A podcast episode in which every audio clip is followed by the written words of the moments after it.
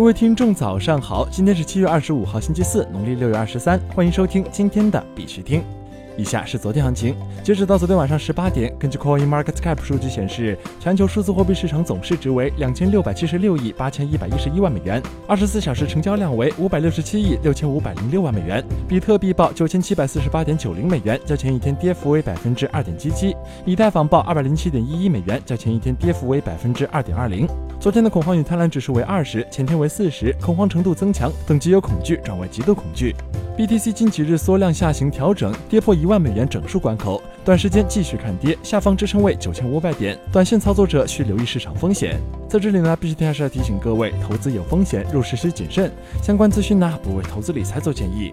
以下是新闻播报。今日头条：泰国财政部颁发第五张数字资产交易牌照，货币成为第五家持牌机构。泰国财政部近日正式颁发第五张数字资产交易牌照。据火币官方确认，火币正式成为泰国第五家可合规持牌开展数字资产交易的机构，获准在当地开展法币交易以及币币交易。目前，火币在全球多个国家或地区获得合规交易所牌照或组建了合规团队。火币通过美国当地合作伙伴，先后取得了 MSB 以及十二个州的 MTL 牌照。在日本，火币取得了日本零零七号交易所牌照。在韩国，火币韩国交易量已经进入韩国前三位。此外，火币还获得了直布罗陀 DLT 牌照，可在欧洲合规开展区块链资产产交易业务。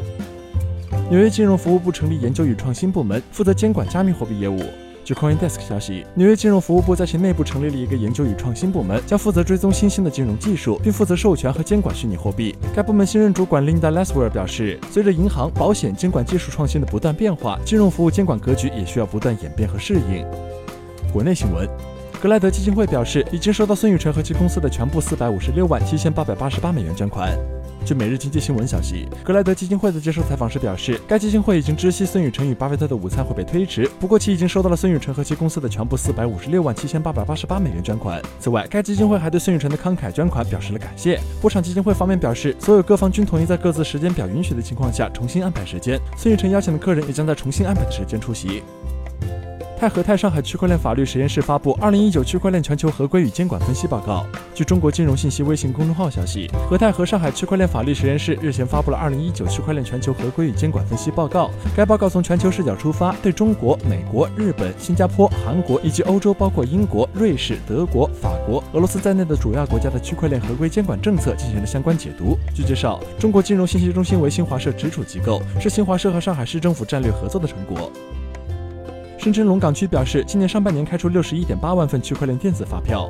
据新浪深圳消息，自去年八月十号全国首张区块链电子发票在深圳实现落地以来，区块链发票业务在深圳覆盖加速。记者七月二十三号从深圳市龙岗区税务局了解到，今年上半年龙岗区开出六十一点八万份区块链电子发票。龙岗区税务部门表示，下一步将继续加大区块链电子发票的推广力度，进一步推动科技创新和现代化税收服务的融合，扩大拓宽区块链电子发票的应用领域，让更多的纳税人能够从中受益。同时，通过区块链发票的推广，为企业节约更多人力物力成本，更好地为龙岗区优化营商环境工作加油助力。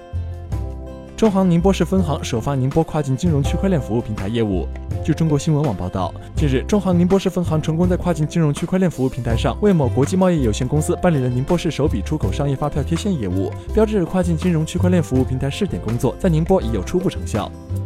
国际新闻。德国监管机构批准2.8亿美元的以太坊代币化债券销售。据 CoinDesk 基于23号消息，区块链创业公司 Fundament 已经获得德国金融监管机构 BaFin 的批准，发行了第一个可以提供给个人投资者的基于以太坊的代币化房地产债券，规模2.5亿欧元。代币化债券将对所有零售投资者开放，没有最低投资限制。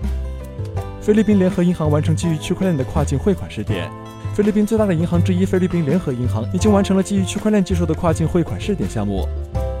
伊朗禁止在用电高峰时段进行加密挖矿。伊朗经济部长以及一位高级议员在评论该国关于数字货币的生产机制时宣布，比特币和其他加密货币的挖矿服务将被提供分为三个时段的计时器，计时器将在用电高峰时期关闭。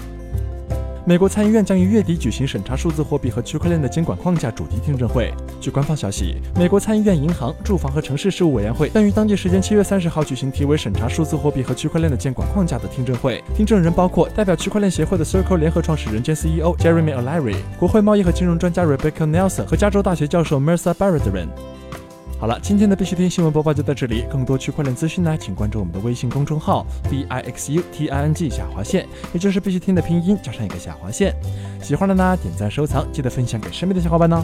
最后呢，感谢各位听众的支持，祝大家度过美好的一天，我们明天见。